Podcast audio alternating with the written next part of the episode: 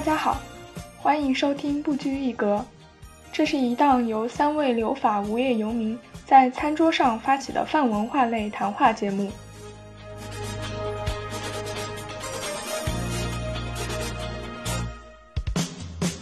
这期节目我们专门邀请了来自不同地区的朋友们，跟我们一起分享新年的不同的庆祝方式。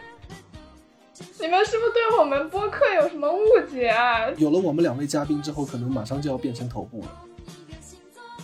我我好想去你家过年，非常喜欢吃羊肉，而且我还很会做羊肉。你跟我爹妈过吧，我不想过了。好想去你们家当鸟呢。那我也在这里感谢一下我的爸妈，我不想在这期节目里面听的显得我很不孝。那你们还会去拜访别的亲戚吗？只不会了，只记得太姨婆家的米线了。太姨婆家的米线了。我小时候一直就很纳闷，为什么为什么要在家里烧这个纸钱呢？呛得大家就是泪流满面的。然后后来我才明白，哎，可能要的就是这个效果。然后我爸就把我逮住，就说：“你这爪子，你烧纸你就好好烧纸，你放天上去干嘛？”你说我在学大宋提刑官。然后呢，我觉得每天都会干活干到很晚，真的很痛苦。我只是个孩子，我就想去拿着仙女棒出去晃。它会有那种肉香，我在其他地方从来没有见到过。回头告诉叔叔阿姨，要是懒得搓鱼丸的话，就不要找这么多借口。后来我哥就看我一眼，他说：“你怎么了？”我说：“搞笑一家人还播吗？”他说：“咱们先把这个看了吧。”我说：“也行。”我就欲拒还迎嘛。对于小时候的我来讲，就是那个仪式结束了之后，就意味着这个年真正的结束了。春节这个节日的，它给很多人的意义就是说，它可以获得一些平时得不到的东西，或者说它可以有一些，呃，反正就是春节，它会给人带来很多特别的东西，只有这个节日特性才有的。我们在怀念过年的那个时候，我觉得可能你只是在怀念你小时候那段最没有压力的一个时光。我觉得正是因为这样的一种传统的几千年传承下来的一种仪式感，把中华民族的每一个人都给就是捆绑在一起。我们现在可能暂时还只是讲故事，那以后可能可能过年的时候会会特地开一个打年兽的游戏，大家就不是放鞭炮，大家大家是打打年兽了。而且我觉得确实不是说过去就是美好的，是因为它过去了，所以美好。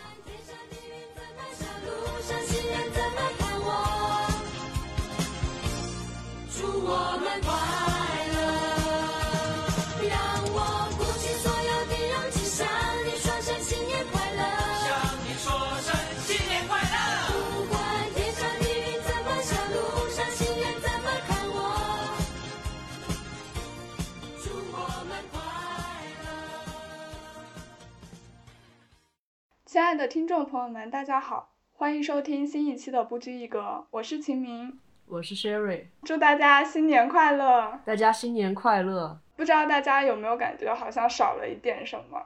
这一期节目鹏鹏有一点事情，所以不会出现。对，不过这仍然会是一期热闹的节目，因为我们邀请了三位来自不同省份的嘉宾，来和我们一起聊一聊今天的主题——关于春节的记忆。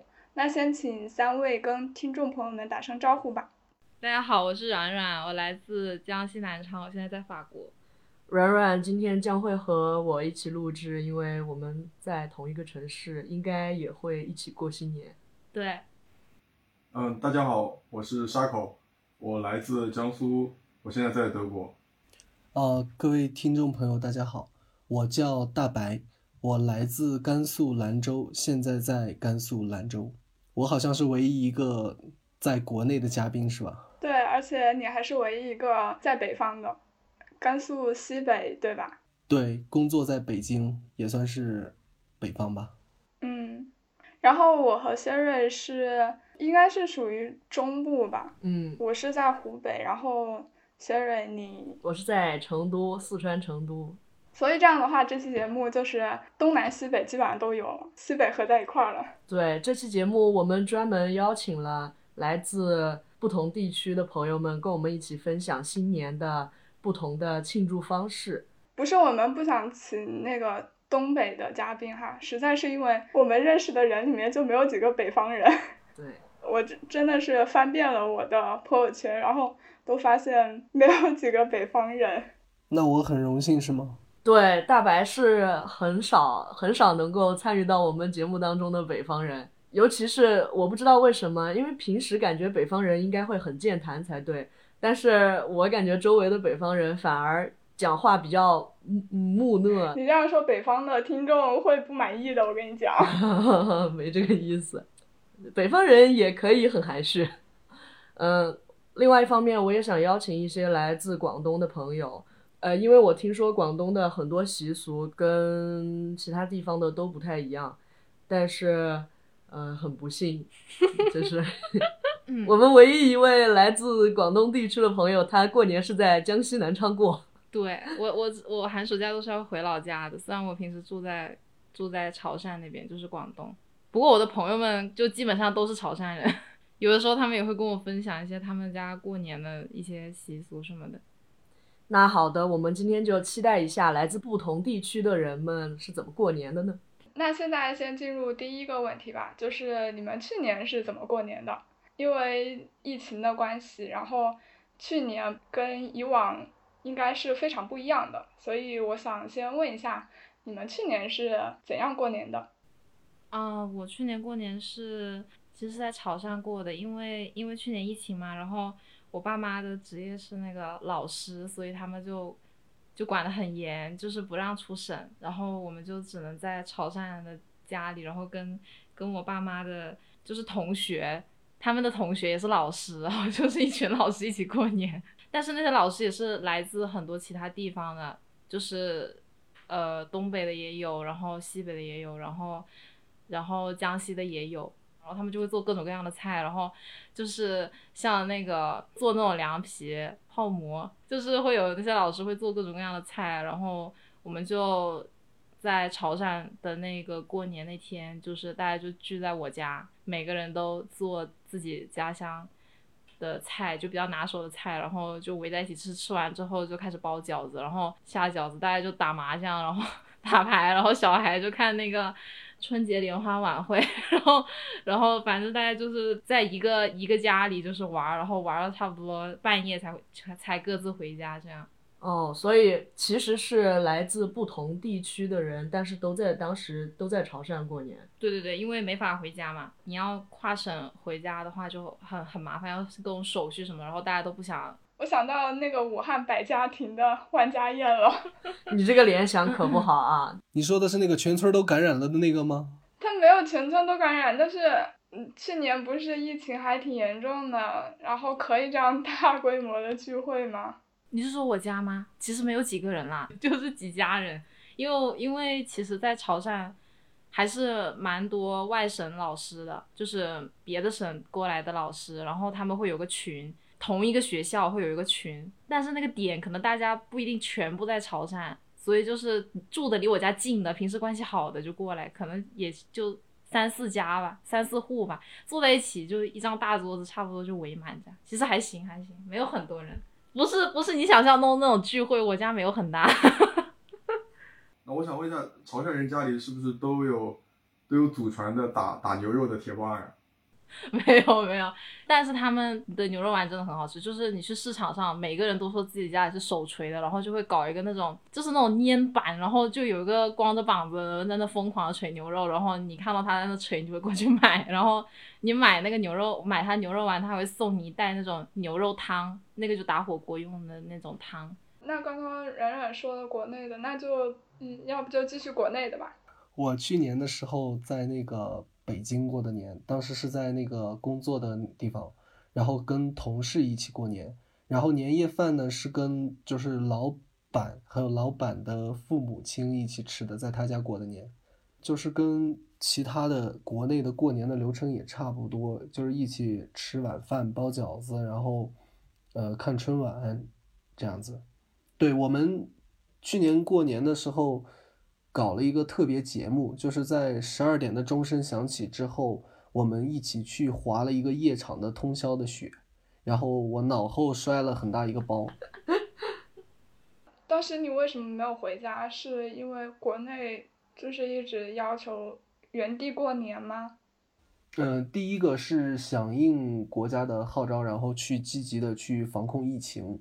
第二个原因是因为就是当时回家的时候呢，可能需要一些手续，比如说要进行十四天呃以内的一个核酸检测报告。然后呢，在北京有很多的外乡人嘛。然后这个核酸检测报告是特别去难做的，就是在整个很多医院都在排队做那个核酸，但是根本做不过来。呃，我准备是要回家过年的，因为我们的传统嘛。但是呢，我在去预约那个核酸的时候，发现他已经预约到年后了，所以我没法去做核酸，然后也没法就是回家。那当时跟你一起回老板家过春节的是只有你一个员工，还是说还有其他？别的员工哦，还还有其他员工，有我们留在北京的两三个。对我来说，还算是一个就是特别独特的新年吧。可能 Sharko 也是这样，我们听起来感觉听起来感觉像是老板你们好，嗯，我们强势加入你们的家庭，强势加入这个大家庭一起过年。我用另一种方式去诠释了什么叫做抱大腿，是吗？对。VR Family，对，这可能也是公司的一个凝聚力吧。可能通过这个过年，又更加团结了。这里就需要大白解释一下他的工作性质，为什么他可以去老板家里过年？是我和老板走得太近，让你们羡慕嫉妒恨了吗？啊，其实是这样的，嗯，因为我是一个编剧。我们平常的工作呢，就是我们很多同事会在一起去讨论剧本，或者说一起去进行一个思想风暴、头脑风暴，然后去聊天。然后呢，我们平时就会啊工作在一起，吃饭在一起。啊，这种特殊的工作环境呢，导致我们生活在一起，在公司里就特别像一个大家庭一样。所以，我跟同事也好，跟老板也好，我们的关系都特别的好。正因为如此。才可以去他们家过年，然后呢，老板的爸妈还夸我，夸我可爱。嗯，大白，大白，不要再这样欺骗欺骗你自己了。就是看似大家和和美美的生活在一起，快乐的工作，其实是弹性工作时间，没有休息时间的，对吧？大白，你放心，我们一定会保护好你的个人信息，不被老板发现的。不，我只是在欺骗听众而已。尤其是夸我可爱那一句，不要趁机在节目里自夸好吗？就是观众因为看不见你，然后基本上你说什么他们就信什么，所以你要你要诚实一点好吗？播放量超十亿的话，我就贴出我的照片。下一个，下一个，沙口先说吧。去年我是在德国过的，也没什么特别的事，就是和朋友一块吃火锅，然后晚上会。买一点烟花，小的那种烟花，那种仙女棒，然后晚上会出去边抽烟边玩那个仙女棒，甩来甩去的。其实我现在在想象一个画面，就是沙口呢，他一边是猛男抽着烟，一边是那个仙小仙女拿着仙女棒的样子，到底是什么样的呀？这这怎么形容？那只能播放量超超十个亿，贴贴照片了。你们是不是对我们播客有什么误解啊？有了我们两位嘉宾之后，可能马上就要变成头部了。那可能要多请你们来做做节目了。那小明，你过年是怎么过的呢？听众朋友们应该也知道，就是因为疫情原因，然后我们回国不是很方便嘛，所以我我也是跟谢蕊一样，从来了法国之后就还还没有回过国。然后在国外过新年呢，其实肯定氛围没有国内那么浓嘛，因为大部分时间我们不是在上课就是在考试，所以我印象中除夕那天是我是一整天的课，然后等我上完课，好像国内应该过十二点了吧？我们好像就是吃了一顿饭，对吧？好像是。呃，因为我们除夕的时候是。是我和小明，我们当时还是合租的状态，然后还有鹏鹏，我们三个人就是简单的吃了一顿便饭，对，大家一起讨论了一下春晚，批评了一下春晚越来越拉胯这件事情。哦，我突然想起来，我我当时专门看了那个春晚，然后每一个节目都开始写点评。我去年和前年的春节好像基本上就是跟室友一块儿吃个饭，简单的就过完了。而且我爸妈他们是属于那种没什么仪式感的人，所以他们从来不会说一定要在除夕卡着点给我送祝福，那个点他们已经睡了，所以也没有什么特别的吧。那贤蕊，你来说说去年是怎么和我过年的吧？去年我们真的就是随便的炒了一下菜，好像我记得我们就三个人，所以我们就炒了三个菜。过节的时候不会做四个吗？对，可可能是因为那天过节，所以多加了那么一两个菜吧。但是，但是我们本着不吃剩菜的原则，我们都做的都 挺少的。我觉得确实比较有意思的，还还得还得数微博每年的春晚吐槽。我非常乐意乐意加入，但是因为我个人不太喜欢用微博，所以我都直接用备忘录记记录了下来。我每次看节目的时候，都感觉像在做一个非常大的 reaction。今年的牛年春晚感想，我只看了七个节目，因为感想只写到第七点，每一个感想都是大大的批评。第五个节目，武术好像在《西游记后传》片场的表演，竹林那一段实在是太无语了，一个场景里塞无数的东西，大杂烩吗？吴京那一段还是帅呀，就是我看着我的文字都感觉像是有语音，我感觉。尤其我们留学生嘛，很多时候把跨年当成过年在过，嗯，对吧？很多时候我们还是把十十二月三十一号当成当成二月份的春节在过，因为我们二月份真的都是课，挺忙的。那我先问一下留学生，就因为我们在国外过年，你们那天会觉得很遗憾吗？不能回家？我觉得还行吧，可能是因为我从出生到现在过年一直都是跟家里人过，然后。第一次就是那个在外面跟朋友过，还是蛮蛮有意思的，想看看到时候会怎么过。就是今年嘛，对吧？今年年底。对，我的话，我第一年刚出国的时候，没有跟父母一起过年，我觉得好新鲜啊，好有趣呀！我觉得天呐，终于不用过年的时候吃羊肉了。我这个人最恨羊肉了，我不知道为什么。就是因为我们家住在离菜市场很近，楼下就可以买菜。每次我回家经过那个那个菜市场的时候，全是羊肉汤的味道，我整个人都要疯了。每次回家的时候，我都跑回家，就不想沾染上这股味道。结果回家过后，家家里也是这个味道。就是从冬至开始，我就不开心，就家里就是香菜和羊肉，然后我又不吃那个，然后我爸妈还要骂我，就当着一一桌人骂我，他说你惨都挑死嘞，他 说你你怎么屁事儿这么多？羊肉好，羊肉多鲜呀，鱼羊鲜，你知不知道？反正把我臭骂一顿，所以，所以我第一年加上冬至也是在国外过的，我觉得太新鲜了，终于没有人骂我了，我就不吃羊肉。但是很不幸的是，那天去学校里边吃吃食堂，有一个山羊奶酪，我大无语，我没有逃过，这就宿命吧？可能。我我好想去你家过年，非常喜欢吃羊肉，而且我还很会做羊肉。你跟我爹妈过吧，我不想过了。然后因为第一年就觉得兴奋嘛，爽，终于没有爹妈逼着我吃羊肉了，桌子上全是我爱吃的菜，我爽死了。但是后面几年，尤其是第二年、第三年，因为每次过年都没有回去嘛，就 还是会想到他们。尤其是，嗯，我外公对我很好，所以我每次都想到他的健康的问题。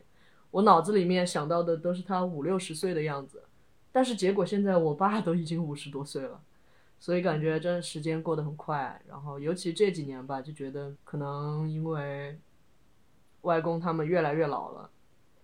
还是很牵挂的。那小明呢？你是第几次在国外过年了？过了两次嘛，然后马上是这个就是第三次了。哦，那你那你其实前两次过年都是在疫情当中过的，对吧？嗯，对，就来了这边，一遇到过年就一直是在疫情里面。那你这留学白留了。那我不也是吗？对，你也白留。你可真有意思。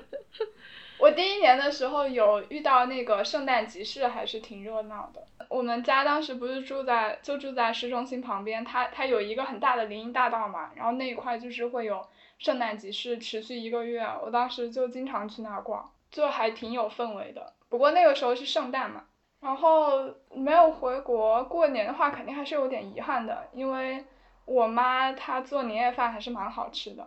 就虽然里面会有我呃我不喜欢吃猪肉。但是湖北那边过年年夜饭的话，会有很多就是用猪肉做的菜。但是我妈知道我不吃猪肉，所以她会额外给我做一些什么鸡肉啊、牛肉啊，还有鱼肉啊这些，她都会单独跟我做。好感动啊，爸妈，你们听到了吗？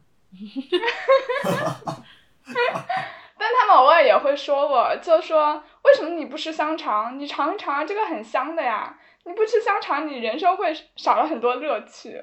但是他们就我拒绝了，他们不会不会怎么骂我。真好，爹妈，你们听到了吗？我知道你们会听这期节目，他爸妈不会骂他。那 Sharko，你在国外过年的时候有各种各样的遗憾吗？还是和我一样很开心？刚开始出国的时候，觉得过节什么都无所谓。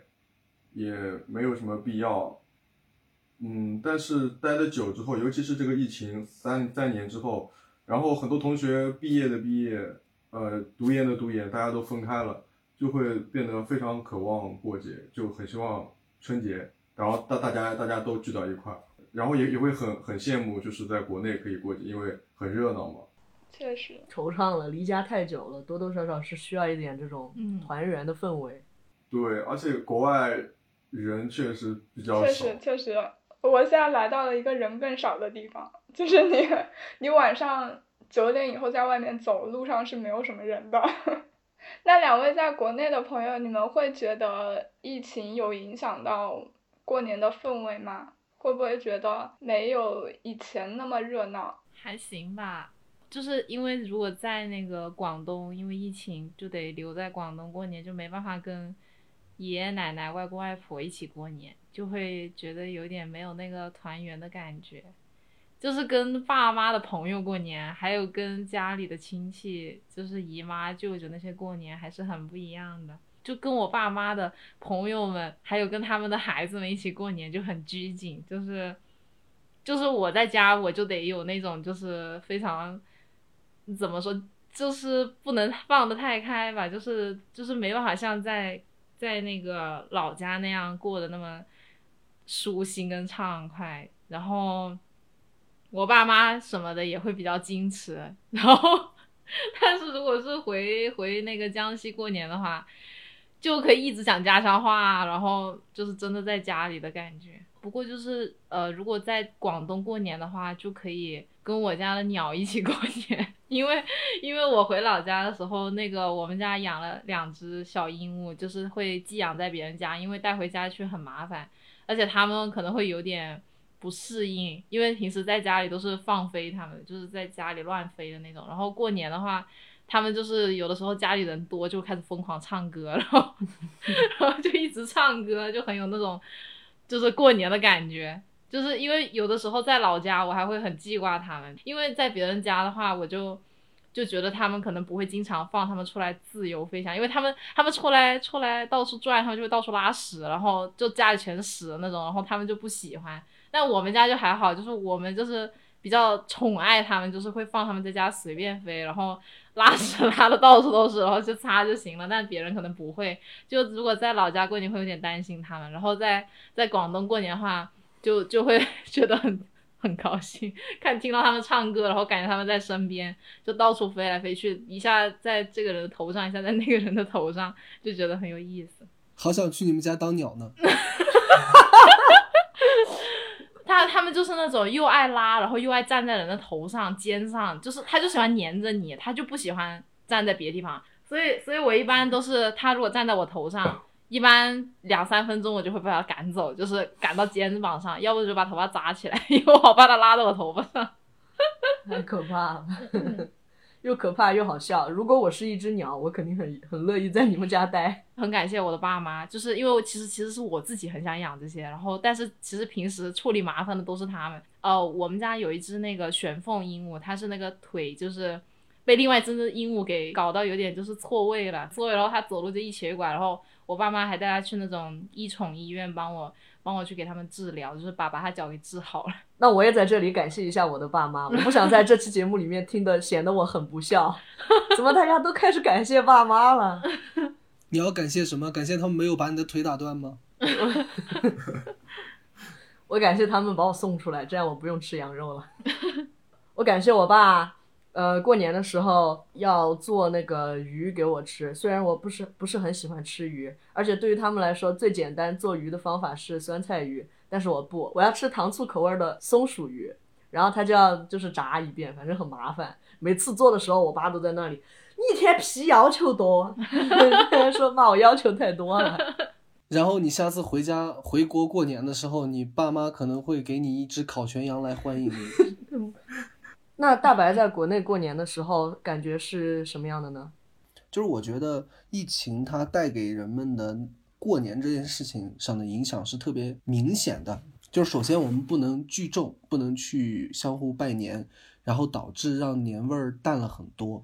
但是同样的这样一种情况也避免了很多。对我而言，避免了很多麻烦的事情，比如说，你过年到亲戚家去了之后吧，他们可能要问你，今年多大了呀？学习怎么样啊？找没找到对象啊？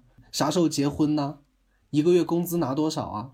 呃，在过年的时候可能会面对一些自己不想去面对的一些问题，然后呢，亲戚们他们都会去问嘛，然后其实有时候还挺困扰的，而且有时候就是我们中国传统的那种。过年呢，有时候也会很麻烦。比如说，我们可能会呃去拜年啊，去亲戚家呀，然后就是让大家很忙很累，然后就是慢慢的，它就不再是一种交流感情的过程，而是慢慢的变成一种流程，一种负担。呃，疫情呢，让这种流程和负担的东西不存在了。但是呢，与此同时，我们又开发出了一些新的拜年方式，比如说线上拜年啊，视频聊天啊。然后我还会跟一些朋友云喝酒啊，就是我们打开摄像头，呃，面对面，然后那个每人摆着那个酒啊什么的，然后一起干杯，然后一起喝酒，一起聊天，然后就有了一种别开生面的感觉吧。但是我这边听到，就是我父母他们跟我说的消息是，呃，原地过年这四个字其实不是强制要求的，只是号召大家这么积极的响应。一方面是因为。就是响应国家号召嘛。另外，另外一方面，确实也是自己自觉了。就是在疫情面前，那当然还是自己的生命重要。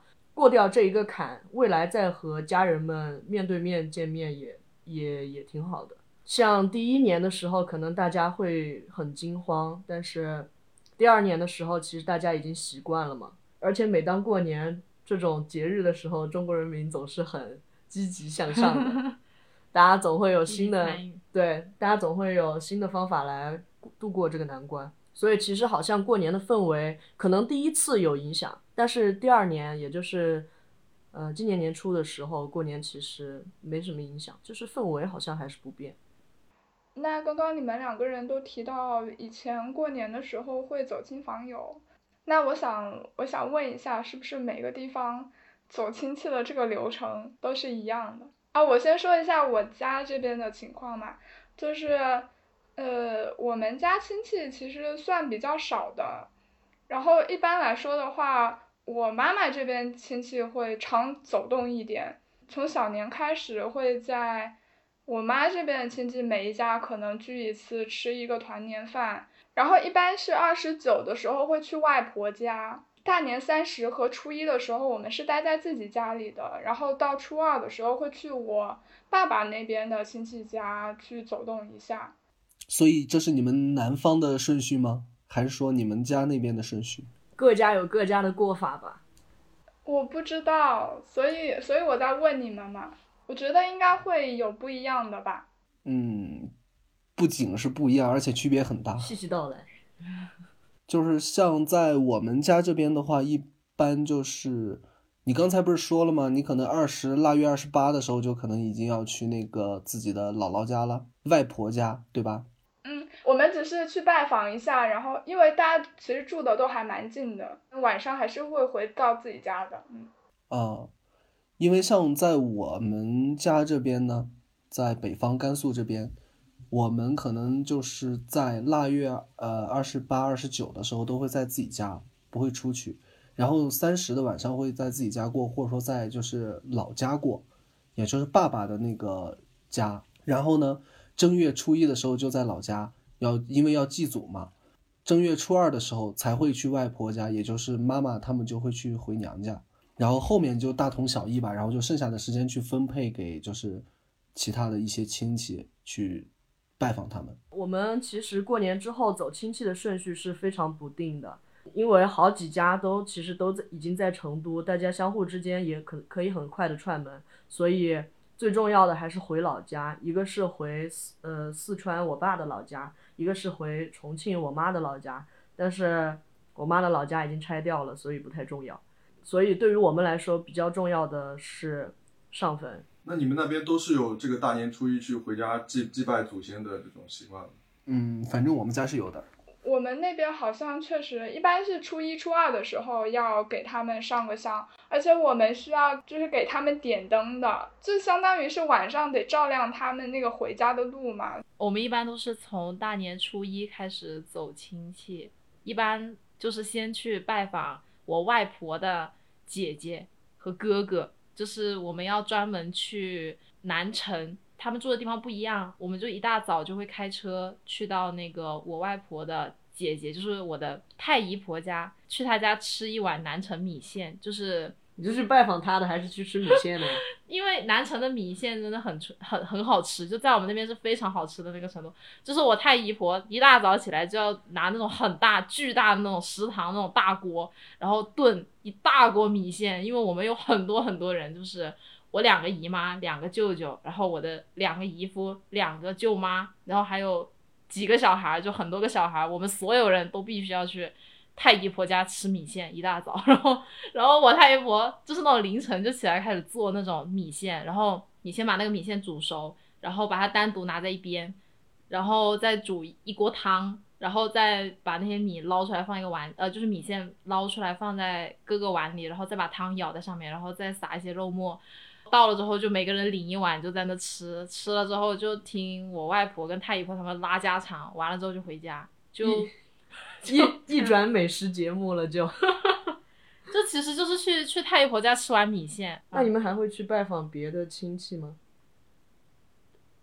不会了，只记得太姨婆家的米线。只记得太姨婆家的米线了，别的别的，因为因为我们所有的亲戚都已经在一起了，就是我们一起活动。就是大家都聚在一起，然后去太姨婆家吃米线。对，所以就没有别的走亲戚的流程，只有去太姨婆家吃米线，然后就没有了。好的。其他亲戚家没有什么好吃的东西，所以全忘了。嗯。可可以这么说吧？啊，反正就是南城吃的真的很多，什么南城米线、南城蜜橘，就是那个时候冬天有很多好吃的橘子。那你们城的吃的东西有什么呀？我我们嗯，你们城的。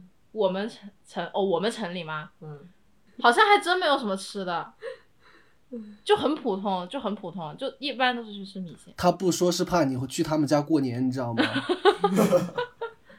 我家过年吃饭的顺序好像比较随意，有有年前去亲戚家吃饭的，也有年后去亲戚家吃饭的。嗯，就看大家有没什么时候有空吧，没有什么特定的时间。呃，除夕肯定是在家的，尤其是我爷爷什么的。都要熬夜熬到十二点，然后爷爷会早上会放放鞭炮、点香啊什么的，小孩子也也会在那边玩玩到十二点。你们是除夕的时候在家，是在自己家还是在爷爷家？因为以前我小时候的时候是和我爷爷奶爷爷奶奶一块住的，所以就是大家都都在自己家。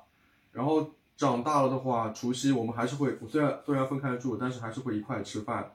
吃完饭之后，可能就嗯大家聊一会儿。然后就各自回去了。哦，各自回去了，所以就其实还是因为大家都住得很近，所以串门也很方便，是吗？对我爷爷奶奶和和我家住得很近嘛，像我们家是我爸爸妈妈都是从不同的老家，然后一起到成都打拼，所以每次我们过年的时候都要回我爸爸的那个老家，然后我们把那里称为老家，因为我妈妈那边那个家已经被拆掉了，然后大家全部都搬到成都来过了，所以每次我们过年的时候都会回乡下吧。嗯，因为比较重要的就是我们家那边上坟特别重要。然后每次上坟都要就是爬坡上坎，就是进到小树林里边，进到山里边。我们我们这个习俗还算比较有意思，因为我们吃年夜年夜饭，我们不叫年夜饭，我们就叫年饭，因为不确定是早上还是中午还是晚上吃，我们家是晚上吃。因为，嗯，我爸跟我说的啊，是至于我们什么时候吃饭，要看那个我们的祖先是什么时候来的四川，因为那个时候四川不是被张献忠，然后人要迁到四川来，都是湖广填四川嘛，所以，嗯，像我们家是晚上到的四川，所以我们年夜饭都是在晚上过。但是我爸跟我说，我们那个。村儿附近有一个姓邓的还是什么的，另外一个村子，他们是中午过，因为他们中午到的。然后比较不一样的是，如果我们在晚上晚上过的话，那就必须就是天黑了过后才能吃饭。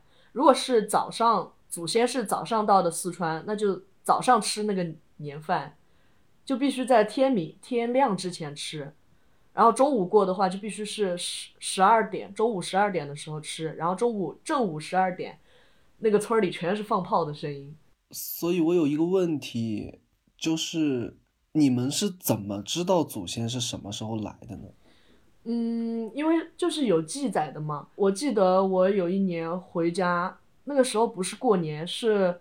暑假的时候，因为我没有回家过年上坟嘛，所以我要补上。然后去的时候，那个地方就有一块石碑，上面就是有刻字、有记载，大概是从哪个地方来。我我记得我们家那边好像是，反正湖南、湖北来的，不是两广地区来的。然后会大概写什么时候到，但反正不确切是几点了。会讲整个族人迁过来的故事。哦，你你刚才说的那个时间是指？就是当年你们的祖先迁到这个地方来的时间是吗？对。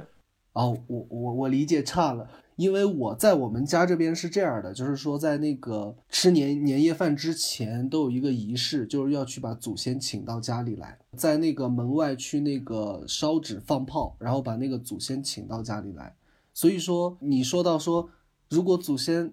是什么时候来就什么时候吃饭的话，然后我就想到这个点上了，因为我们是先去请，然后请完之后就算是他来了，然后我们就在吃饭的时候，我们会单独把一些饭就是盛出来一点去作为贡品给那个先祖祖先，然后呢，所以我就在想，哎，你们居然怎么能知道他们是啥时候来的？难道你们能感觉得到吗？然后就很恐怖哎。而且我在想，为什么有的来的早，有的来的晚？难道这这他们的交通工具也不一样吗？然后我挺纳闷的呢。可能烧纸烧的多的早的就早点来了。对，来的快，对，来的快。他有钱买飞机票。我们家那边很久以前好像也有这个习俗，大家一起吃年夜饭的时候，一般是。可能是中午吧，中午的那一顿，我小时候就有看到过我外婆还有我的大伯他们会在门后面烧纸，可能很很小的时候他们还会放鞭炮，但好像最近这些年就不怎么放鞭炮了。烟花爆竹管理。啊，对对，就是这个原因嗯。然后就是请那些逝去的亲人回来跟我们一块吃饭，而且还会，是不是还会在地上倒一点白酒？对。会啊，我们那边的话会倒白酒和茶，就是说，请他们回来吃饭的时候都会。然后后来到那个过完年的时候还要送他们回去，然后送的时候也会。我们好像没有送回去这个过程。我们好像是正月初三的时候就要送回去，我具体已经不太清楚到底是初三还是十五了。正月的初一、初二、初三这三天，家里的祖先祖的那个供桌上面，每天都会给他。就是我们吃什么就会给他们类似的贡品嘛，然后呢会给他们每天早上起来之后给他们就是上香泡茶，给他们敬酒，每天早上还会点那个就是长明灯，然后呢从初一到初三都是不灭的，然后到了初三的晚上的时候，我们吃完饭就要送他们走了，应该是。去到门外找一个大路的十字路口，然后在十字路口去画个圈，然后呃在里面写上先祖的名字，然后在里面去烧纸，继续去给他们祭奠，就是交奠一些酒，然后一些茶，然后放炮，然后把他们送走。那你们那段时间的交通还可以吗？就是在十字路口的话，应该不是在路中间吧？就是可能边边上。因为是在老家的话，是在那个村庄里嘛，所以不会影响到什么交通。就那种场面，其实我还是蛮有感触的。我觉得它表达了我们对于就是这种，嗯，祖先的一种思念。我小的时候，家周围因为有一条河嘛。然后其实也是很多人都沿着那条河道，嗯，就是烧烧纸祭祖吧。嗯，我每次晚上遛狗经过那儿的时候，都有一种自己已经去了的感觉，就大家都在送我，因为 沿沿路就是这样往着前走，沿路都有人烧，我就有一种大家在送我的感觉。所以我那段时间我一般都不出去遛狗，嗯，一般都是我父母出去遛，这样有点太孝子了，嗯。所以，我们家这边的流程其实上坟是最重要的，而且我们刚刚我也听到你们两位祭祖是在吃年夜饭的时候，对吧？旁边可能单独盛一些出来，大家一起吃，感觉这样。嗯，我们祭祖是单独的，就是吃年夜饭的时候确实要给他们留饭什么的，但是上坟是单独的。在初一或者是初二的时候，还会专门去那个墓地里面给他们烧纸啊，然后上香啊这些。加一，我们也是一样的。哦哦，就是初一的时候，还是会去那个坟上面去给他们去烧纸，这个跟那个是分开的。哦，想起来了，这个叫扫墓，应该。哦，对，上坟这个词。对，我们还会给他们除一下杂草啊，然后像我的话，还要给爷爷奶奶磕头。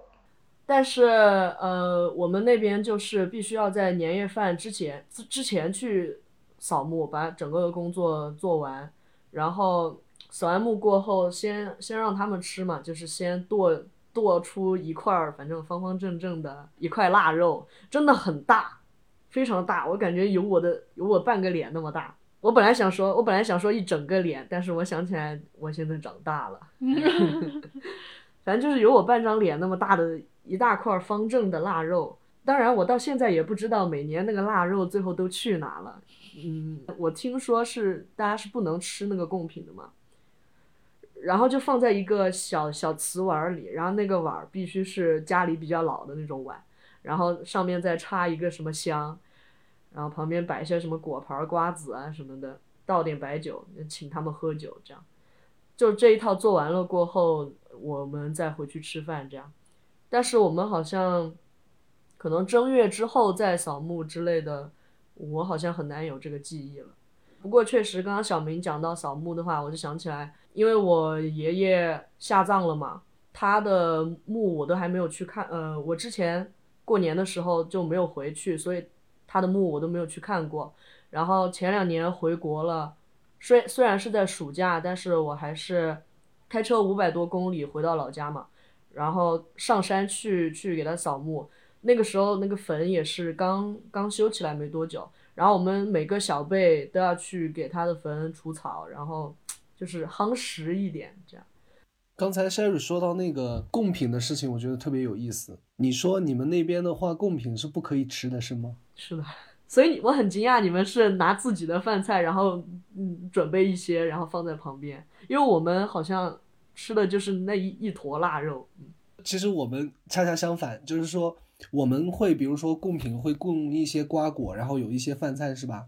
当然饭菜不会吃了再去，然后那些瓜果什么的，第二天的时候换贡品的时候拿下来之后，我们都一般会给那个家里的就是小孩吃。举个例子啊，比如说这是你爷爷的。东西，嗯，你你吃了它吧，说明你爷爷疼你，你明白吗？哦，对，虽然他不在了，但是他还是很疼你，他把他自己吃的东西会给你吃，然后呢，他会去保佑去你，疼爱你，然后会有这样的一层在里面，所以我们其实一般贡品都是会被我们吃掉的。哦，都在说祭祖的事情，我们过年那那段时间也会祭祖，但是我们是，呃，选一个呃年年前的一个一一个日子，然后。嗯，大概傍晚的时候吧，我奶小时候我奶奶会单独做一桌菜，每一个位置上都要放好小酒盅，里面倒黄酒，然后点前面点上蜡烛和香，然后我奶奶就会经常叫我去，就是倒可能要过一会儿，然后祖先们吃一会儿，然后我就要去倒那个酒，每每次都要倒一轮，然后祖先正在吃饭的时候，我们就要去磕头，磕头的同时旁边还还要烧纸钱。我小时候一直就很纳闷，为什么为什么要在家里烧这个纸钱呢？呛得大家就是泪流满面的。然后后来我才明白，哎，可能要的就是这个效果，就是有那种缅怀祖先的那种感觉。就是要把大家呛的流眼泪吗？眼圈通红，对我也我也觉得应该是这个意思。呃，虽然对于我来说，流不流不流泪，流不流泪，我都会缅怀祖先。我们每次每次就是烧纸的时候，我也是。小的时候真的是特别不乐不乐意烧纸，我那个时候就在想，怎么这些祖先这么不爱护环境呀？当时想的是这个嘛，嗯，然后后面知道了，就是祭祖是一个怎么样的意义，尤其是可能对于我们完全就是一些，比如几百年前完全就是外地人在迁过来，就会觉得这真的是一个很有意义的事情。同时，我也希望。就是大家不要再烧那种什么假假的衣服、假的元宝什么的，那个还不如烧纸呢。因为那个就是制作出来的那些套套装，那个套盒烧出来有味道，很臭很臭。对，很臭很臭，是有毒的，所以还不如烧纸呢。那个不是纸糊的吗？我们家那边会烧那种黄色的，就是很粗糙的那种纸。哦，我们家也也也是。我们家也是，我不知道它是什么做的，但好像好像可能是稻草还是什么草纸。对，就是黄色的那种草纸。草纸就是嗯，我们家反正有几年突然一下富裕起来的时候，烧的是那种比较平滑一点的圆圆的那种纸，一把歘就是撒上去，撒到天上，然后就那个圆圆的，然后质量很好的那个纸就飘下来，然后就有一种大宋提刑官里面的感觉哈。然后我爸就把我逮住，就说：“你在爪子，你烧纸你就好好烧纸，你放天上去干嘛？”你说我在学大宋提刑官，你小时候确实确实欠揍。但是我小时候是很喜欢给故去的亲人烧纸的那个环节的，我每次都会抢着烧。啊，我也是，因为我觉得我在烧纸的时候，我会进入一种冥想的状态。就我真的会觉得，嗯，我是在为我离去的爷爷奶奶在做一点点事情，因为生前可能跟他们见的面也没有特别多，等他们真的走了之后，你好像也不能再为他们做点什么了，所以我觉得心里面是会有一种那种愧疚感在的。但是，就你通过这种烧纸或者是给他们上香的这种方式，你好像就是跟他们情感上又有一些连接了，然后那个时候。状态是很放松，然后沉浸在那个怀念里面的。对，因为我感觉还有一个原因就是，人类看到火就会有一种平静，有一种安全感。我突然想到是，其实烧纸这件事情真的对我是有有一个阶段性的，因为像小的时候烧纸，好像那些去世的祖先我一个都不认识，就是跟我其实是没有联系的嘛，我就会很怀疑他们真的会收到吗？就这些祖先是谁？我知道他是我的祖先，但是是谁，我也没见过或者怎么样。但是我的父母他们就会很严厉的批评我嘛。现在想来也也很正常，人家那也是人家的爷爷奶奶嘛，对吧？后来我外婆去世了过后，因为我外婆跟我真的很亲。她去世了过后，我就会觉得哦，那个纸她有可能真的会收到。我以前烧纸的时候就是属属于反正乱搞，就是也不认真，也不想烧，也觉得呛的呛的很烦人。每次烧纸我都想溜。但是后来外婆去世过后，我每次都觉得啊，心里面总会想着一些事情，然后在烧的时候想着这些事情，我就觉得能跟跟他有一个连接，能再沟通的感觉。然后后来爷爷去世了也是一样的。第三个阶段就是，当我跟我很小的妹妹一起烧纸的时候，我看到她在烧纸的时候，就像我很多年前一样，就是很不耐烦、很不尊重。然后我就想到我以前，所以我就会又有一种带着大姐姐的，就是长辈一点的那种责任，然后想要做一个很比较好的表率，然后告诉她，虽然你你出生的时候外婆已经走了，但是她是一个怎么怎么样的人。就是三个不同的阶段吧，我感觉我感觉这个烧纸不一定是我跟祖先的一个连接，有可能是我跟小辈的一些连接，就是我想要给小贝做出一个更好的表率，这样。你烧纸其实不是烧给去世的人的，是为了表达活人之间的一种联系和一种哀思。因为我们也知道，其实他们可能故去的人，他们其实是不会接收到这个讯号的，可能。但是呢，只是为了去表达我们活人的一种对于祖先的一种缅怀和尊重嘛，对吧？对，这个就像那个电影《寻梦环游记》里面嘛，人真正的最后一次死去是在这个世界上所有活人都已经忘记他的那个事实上，那这个人他才是真正的死去了。所以这个烧纸的过程也是想告诉那些亲人说，我们还没有忘记他，他还是以另外一种形式存活在这个世界上。to say goodbye. Remember me. Don't let it make you cry.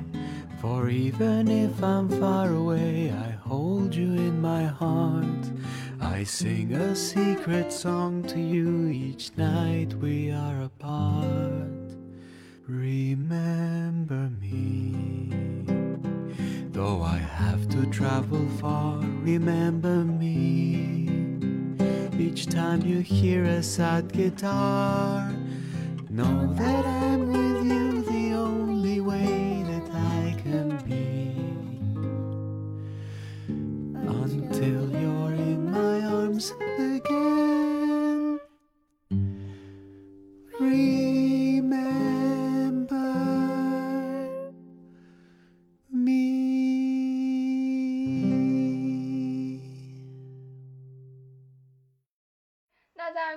之前的话，我们应该会有很多很多准备工作要做。你们家那边一般都会做哪些准备工作呢？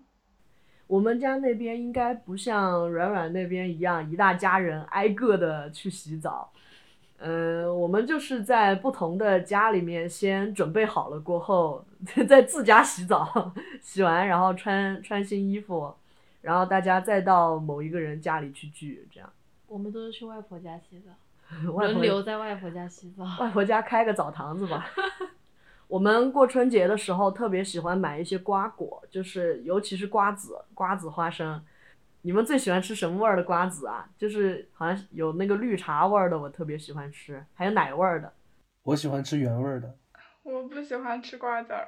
我就喜欢嗑瓜子儿，但是小的时候，因为我看到大人在嗑瓜子儿嘛，然后我也想嗑，然后我爸妈就说：“你一个小娃儿家家的吃啥子瓜子嘛，到时候要把你的门牙给刻个缺缺口什么的。”反正成都那边有特别多味道的瓜子，我爸可能会买一点点原味的，反正我就喜欢吃一点绿茶味儿的不一样的。然后还有花生，花生要买两种，一个是炒过的，一个是生的花生。但我只吃炒过的，因为我比较挑剔。我喜欢吃生的。那你来我家过吧。然后还有就是买那个糖果，有那种玉米玉米软糖，香香的，挺好吃的。然后就是买一大袋阿尔卑斯，但是我感觉那个时候小孩儿不不不太喜欢吃那个阿尔卑斯，哎，我们最喜欢的吃的是徐福记，徐福记里面的一个什么酥，你知道吗？就是买一个大盒的过年的一个礼品礼品套装，然后就是一个大盒，里面各种味道都有，好好吃啊！我从小我就喜欢把里面各个味道的都挑出来，全部拆开，每一个吃一遍。因为我们家其实很少会买瓜子，还有花生那些东西，但是我妈会买一些零食，就你说的徐福记嘛。然后我印象很深的是脆脆鲨，就雀巢的那个巧克力饼干。因为平时的时候，我爸妈是不让我吃很多巧克力的东西的，然后只有在过年的时候，我我妈才会开恩，然后允许我吃一些这个东西，所以我就会买很多脆脆鲨。对对对，除了脆脆鲨，还有威化，还有那个徐福记会出那种就巧克力做的各种各样的什么钱币啊，还有元宝啊那些东西。对对对，那个每当我看到超市有那些东西在卖的时候，我就会感觉嗯，要过年了。哎，说到备年货，是不是你们只想到这些零食了？你们应该没有买过那种肉啊、蔬菜之类的年货吧？这应该是爹妈在买吧？没有啊，我买过呀。我刚才还想说你们呢，说你们这个年货吧，买的一点都不系统。我们这边呢，最开心的事情就是买年货，最痛苦的事情就是跟着爸妈一起去买年货，因为真的要逛很多个市场，然后要去买很多东西。作为小孩子，我们心里可能就惦记着，就是像想买一些自己想吃的零食啊，或者说买一些就是要小时候的时候放的一些烟花爆竹什么的。但是呢，大人们他们的安排往往就是早上我们出门一起去买东西，然后先去菜市场买很多很多很多很多很多菜，然后呢再去买什么鸡鸭鱼，然后呢什么猪蹄儿啊，什么羊肉啊，什么乱七八糟的买很多。然后完了之后呢，还要去买各种要用的东西，包括一些什么瓜子呀、花生啊，乱七八糟的。然后到最后的时候，到了傍晚的时候，也是最开心的时候，他就会带着我说：“嗯，我们去给你买一些放的烟花爆竹啦，什么仙女棒啦，什么这种。”然后就会很开心去买一些这种东西。后来等到我上初中、高中的那个时候呢，我爸妈已经把一部分的买年货的事交给我了，就是会给我钱让我去自己去买。所以呢，我就会自己去市场先去买什么各种菜啊，然后什么鸡鸭鱼啊什么的。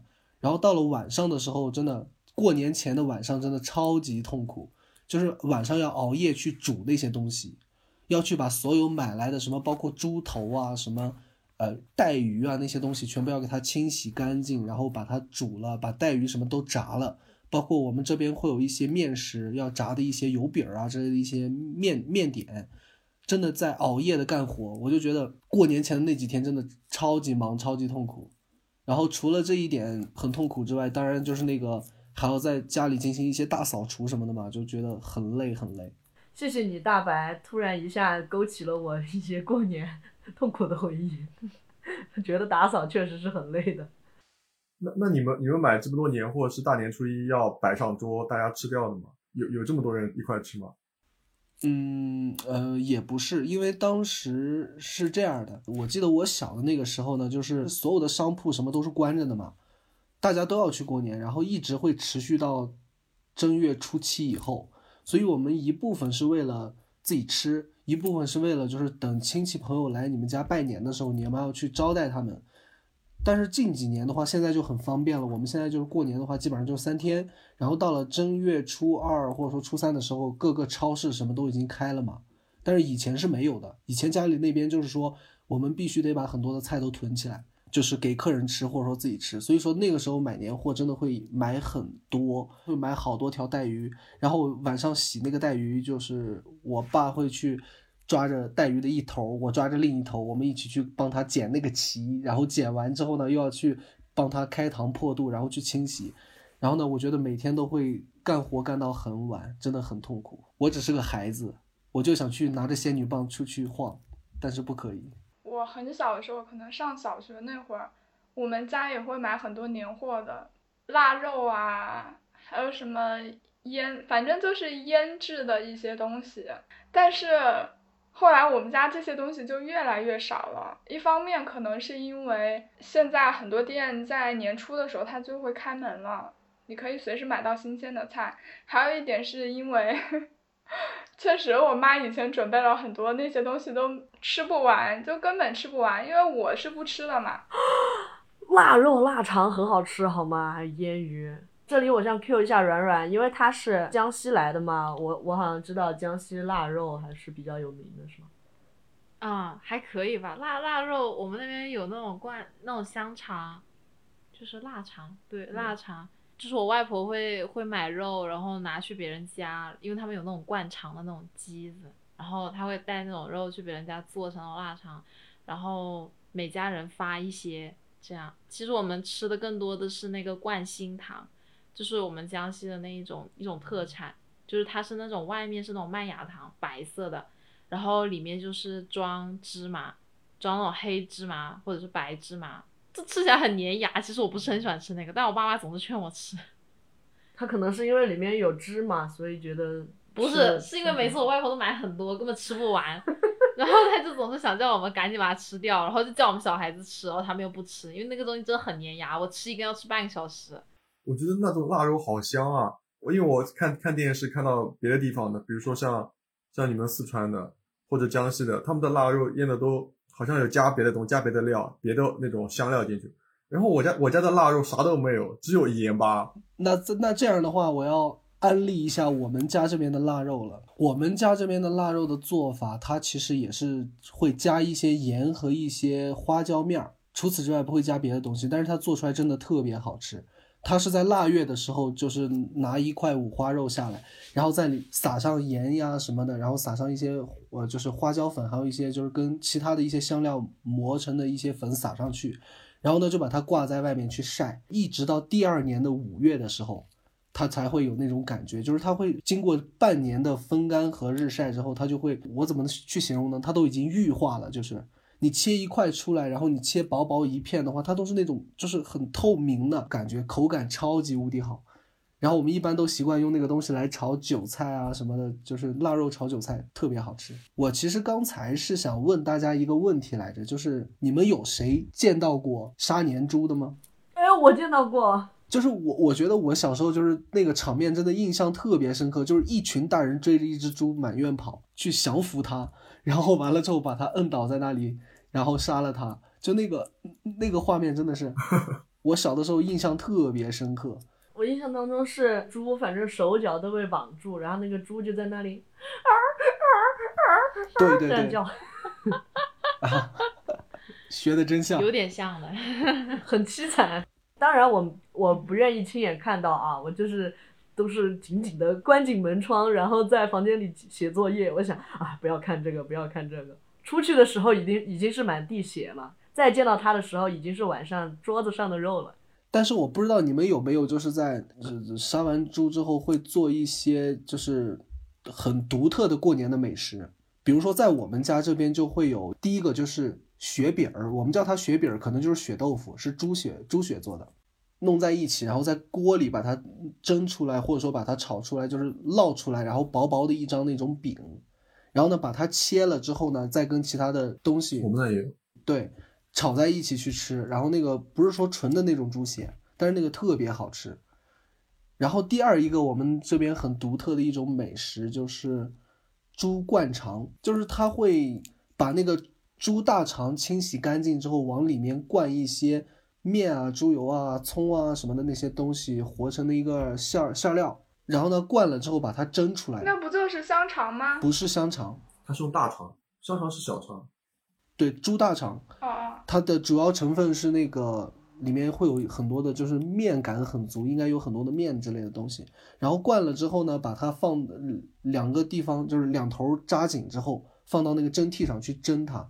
然后蒸熟了之后，把它切成那种片儿。然后呢，就跟我们那个刚才给你们说那种，就是雪饼儿，还有这个。肠儿放在锅里，跟青椒啊什么的，还有五花肉啊，还有那个韭菜啊炒一起，炒一盘出来，就有点像那种类似于东北的什么杀猪菜之类的。但是我们是这种做法，那个真的超级好吃。嗯，英国人应该挺喜欢吃的吧？啊，你你们听起来很像那种黑暗料理是吗？我不吃内脏嘛，所以你问到我了，有没有特别的菜？有可能有，只是我从未关注过。就是看到那个是内脏的菜，我就啊转走吧，转走吧。说到那个年夜饭的特色菜，我们那可能还真有其他几个省从来没有的。有一个东西叫做鱼糕，你们听说过吗？没有，没有。这个是我们荆州的特色，因为我们地处江汉平原嘛，然后就是鱼米之乡，再加上你过年的时候肯定都是要有鱼的嘛，然后我们那边就会把。一般是什么鲢鱼之类的那种淡水鱼，把它的那个骨头全部去掉，把那个白色的那个鱼肉部分单独的全部弄出来，弄出来了之后加上面粉，还可能会加一些调料吧，然后把它碾成那种泥状，然后做成那种四四方方的，就是长方体的那种糕的形状，然后把它一蒸，蒸出来之后它就像糕点。鱼糕那个东西，就是你可以蒸着吃，然后也可以煮火锅，也可以炒着吃，反正就怎么吃都可以。而且它可它也可以直接吃的，它会有那种肉香，我在其他地方从来没有见到过。回头告诉叔叔阿姨，要是懒得搓鱼丸的话，就不要找这么多借口，因为我听他那个做法真的跟鱼丸很像。对，跟跟鱼丸有点像，但是它比鱼丸要嫩一些，然后可能会有那种肉和蛋的那种味道在里面。那因为过年我们要说年年有余嘛，你们还有什么别的关于鱼的做法吗？就是可能当地特别受欢迎的做法。我们每次团年饭会放一条整鱼，就一般是红烧的，可能那条鱼好像大家都不怎么吃。一个是我们就是有很多其他的菜嘛，然后有鱼糕这种东西，大家就不会去吃整鱼了，因为整条鱼刺很多。然后可能大家也是想保留它的完整性，有一个寓意。对对对，我刚才也是这么想的，也有可能那条整鱼留着，其实它更多的是有那种，嗯，象征性的那种意思在里面。因为刚才他说到这个年年有余嘛，我想到了一个中国文化里面传统文化里面一个很奇怪的一个谐音梗吧，算是，就是说为什么到了那个。逢年过节有喜事儿什么的时候，一定要在这个吃的里面要有一只鸡呢？因为他们说鸡的谐音是吉利的吉，所以说一般到了腊月二十七或者说什么时候都会去宰年鸡，然后呢，几乎在每天的饭桌上都会有鸡肉在，以表示跟那个刚才鱼肉的那个年年有余一样的这种意思。那你们这个家里面会有什么特色菜吗？就是像你们你们说过年可能需要鱼要整吗？嗯，我们好像这边其实挺少吃蒸鱼的。成都的话，像我去过的几个人家里，蒸的整鱼出现在桌上的几率比较小，基本还是什么酸菜鱼啊，或者是豆瓣烧鱼之类的。嗯，要不就是我这种不喜欢吃豆瓣、不喜欢吃酸菜的成都人，硬要爹妈做那种糖醋松鼠鱼，爹妈就嗯。很生气，但还是要做，毕竟过年了嘛，满足一下小孩的想法。然后我们，我不知道你们桌上会不会有酥肉哎，但是我们过年一定会吃酥肉。不会，我们不会。没有。什么是酥肉？啊，小酥肉吗？对，这个 只有我们家在吃啊，就是就是那种五花肉或者是里脊肉，然后切成一小块，但一般是用五花了，然后蘸一点糊糊，然后下去炸，再捞起来。我们吃酥肉，嗯，除了除了干吃，另外一个还要煮汤，有的时候麻花也会煮到汤里，就是咸咸甜甜的，好奇怪，听起来很像黑暗料理，但这个是我奶奶做的最好吃的一道菜。我有一个问题，就你那个酥肉不是要炸吗？那它就是要吃那个酥酥的感觉，对吧？那煮汤它不就不酥了吗？很奇怪，这个酥肉煮汤真的很奇怪，莫名其妙的有点好吃的。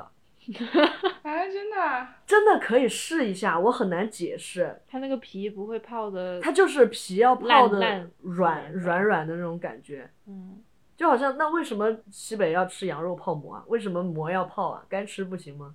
干吃硌牙，馍泡了会吸那个汁啊。但是不不论你怎么说，那个酥肉煮汤就是好吃。你可以干吃，你也可以煮汤，它真的。嗯，因为这个汤里面会有一种油，就是有一种油香味，就不会那么清淡。这里我要说一下，每次小明做汤，他不爱不乐意喝煎蛋汤，只喝蛋花汤。我说煎蛋汤很香的，有那个油香味。他说啊，我从来不这样喝，建议建议试一下，真的很好喝。然后呃，香肠腊肉我们我们当然是会做了，尤其是川味的香肠，太好吃了。川味香肠超级好吃，超级好吃。对，川味香肠和广东的腊肠有什么区别？广东的腊肠就是有一种酒香味，然后是甜味，是有点酒糟的那种感觉，对吧？嗯。但是川味的香肠就是花椒、辣椒，哇，反正然后香料，哇，太香，太好吃了。而且那个香肠，咸味的香肠，如果拿来炒饭的话，真的超级香，一绝。香肠真的不能只是吃那种蒸一蒸切片的那种，那个就太局限了。嗯，对。但是我也很爱吃广味的香肠。嗯，唉，馋了，真的馋了，我好想吃啊！我不是几年没回国了嘛，然后中中间有几次回国也不是过年嘛，我就跟我妈说，嗯，家里现在还有香肠吗？还有存货吗？我妈说。这现在又不像以前要做那么多，早吃完了。我就哦，好吧，我已经五年没吃到香肠了。啊，你们那边夏天就没没得卖的吗？有卖的，但是不会专门为了我去买吧。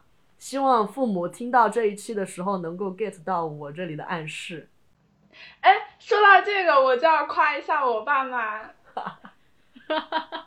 希望他们会听这一期，就是因为他们知道我喜欢吃月饼，就中秋节九月份的时候嘛，他们会特地给我留一些月饼，然后等我过年的时候回家吃。天哪！我靠好好，你回家的时候那些月饼还能咬得动吗？可以的，因为我爸妈买的是那种盒装的。这件事情我也跟我爸说过，我说粽子和月饼能不能给我留一些呀？然后我爸就说：“哎呦，那个溜得足哦？你回来之前我们肯定都吃光了。”哦，我跟我妈说我想吃绿豆糕，我想吃桃酥，我爸就在旁边说：“哎呀，这个好，他说哎呀这个好贵哦。”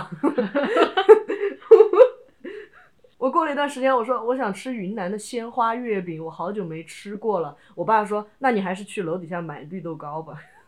我感觉我们这一期的节目，直接除了就是过年除夕的节日，你们还可以剪出中秋节和端午节的一些素材来。对，还有清明节，对，清明节祭祖，集合。”对，我觉得春节就是所有节日的集合嘛，因为有可能别的节日可能一大家人聚不到这么齐，对对，但是在春节好像所有的节日都可以共同一起过了。嗯，你实在不行，春节也可以跟爸妈说：“妈，我今年春节我不想吃这个，我就要吃月饼。”哎，我比较，我比较不一样，我就要吃月饼。然后可能各家有各家的过法吧，可能在小明的家里，父母就同意了；，可能在我家里，我爸妈就要骂我国仓多 这事儿多的意思是吗？就是是你事儿真多。啊对了，当然我们也知道过年的时候肯定要吃汤圆嘛，那你们会加醪糟吗？啊过年的时候为什么一定要吃汤圆？我们家没有的。哎，过年的时候为什么要吃汤圆？我也不吃，我吃饺子。我家也会吃。那不是元宵节的时候吗？对啊，元宵节的时候才会吃元宵啊，正月十五的时候啊。为什么过年的时候？你是说在正月里吗？为什么要吃汤圆？我们都不吃的我们吃，啊！你们俩吃，二比二。我们家那个时候就是只要是过年嘛，早上早上我们都会吃汤圆，只是说正月十五一定要吃，而且我们我们叫汤圆呀，我们不叫元宵。我听说有的地方是要包肉馅的，是吗？那么小可以包进去吗？我们家没有这种东西，但是我们家有那种包肉馅，那种叫做玉石，嗯就是用那种很难描述的那种东西包着肉，然后像长得像汤圆一样。是是很难描述的东西，是糯米粉吗？请问？呃，我觉得是糯米粉，有弹性的糯米粉，就很有弹性，很韧很韧的哦口感。哦对，然后里面就是包肉，很好吃，馋了，我已经饿了。是过年要吃的吗？对对对，就我们我们我爷爷那边过年吃这个，你爷爷那边是哪边？就就其实就在我外婆家旁边，只是两个不同的县。哦，但我外婆不吃这个，我外婆家那边不吃这个，但是我爷爷那边吃。习俗之外，还是个人有各味嘛。因为我听说南北的汤圆很不一样嘛，像南方可能就吃甜的汤圆，我也是听说啊。然后北方是肉馅的，而且两个的做法也不一样哎。汤圆好像是要要用包进去的那个馅，然后里面是甜的，但是呃肉馅的那个好像是要在糯米粉里面滚，就是滚出来。北方人说一下。嗯，首先我觉得我肯定不能代表所有的北方人，毕竟有很多地方的习俗都不一样嘛。但是就我个人的经验而言，我只听说过什么豆腐脑，什么北方喝咸的，南方喝甜的，我没有听说过元宵北方会做那种肉馅的。至少在我的家乡那边的话，我们也是吃甜的，一般都是那个芝麻馅的。当然，像 Sherry 刚才说的，我们有时候也会在里面加入一些醪糟什么的，做出那种有一点点酒香味的那种，嗯、元宵汤。那如果有听众知道南北的一些差异，或者说自己家乡吃到的元宵汤圆不太一样的话，可以多多在评论区和我们互动哦。嗯，说到那个那个醪糟，我们我们家那边吃这个的话是一定要加醪糟的，然后有的时候还要磕一个蛋进去，或者汤圆已经不重要了，但是醪糟一定要 一定要在里面。这是我最爱的东西之一。醪糟鸡蛋吗？醪糟蛋花汤吗？对我吃到过的牛奶鸡蛋醪糟，就是我吃到过最好吃的是在兰州。嗯，我们这边的话，它在里面可能会加入一些牛奶，然后加入一些就是核桃仁儿和那些葡萄干儿什么的东西一起去煮，特别好吃。什么？你要加牛奶？我晕好养生，我们家加啤酒，啊，好可怕！这是什么吃法？加啤酒你们是嫌醪糟那个酒味儿不够浓吗？对我们家是就是几瓶啤酒，然后打开，然后倒到那个大锅里面，然后加一碗醪糟进去煮。呃，好像那个时候就不会打蛋花了吧？但是这也是我们喜欢过小孩子喜欢过年的一个原因之一啦，就是可以明目张胆的和大人喝酒。我 Q 到醪糟这个点，我就想说，这个是明目张胆可以喝酒的时候。我我没想到你们不喝这个耶。呃，现在就是跟小时候不太一样。哦，小时候的话，可能就是想偷偷的去尝一尝酒，但是又大人不让你喝酒，所以你就觉得很兴奋嘛，看到什么醪糟加啤酒什么这种组合。但是现在你知道吗？很痛苦。现在过年的时候，家里亲戚爱喝酒的都会说：“哎，大白，你过来，都这么大的后生了，快过来跟我们一起喝酒。”然后我就 真的很不想喝酒每年喝酒的时候就是我最快乐的时候。啊，这个，但是喝多了一点都不快乐，好吗？我们家好像没有人喝酒，所以就没有没有这个环节，没有这个体验。其实我刚才一直想问大家一个问题，就是你们的小年是怎么过的？因为我记得好像是南北方的小年是有差异的。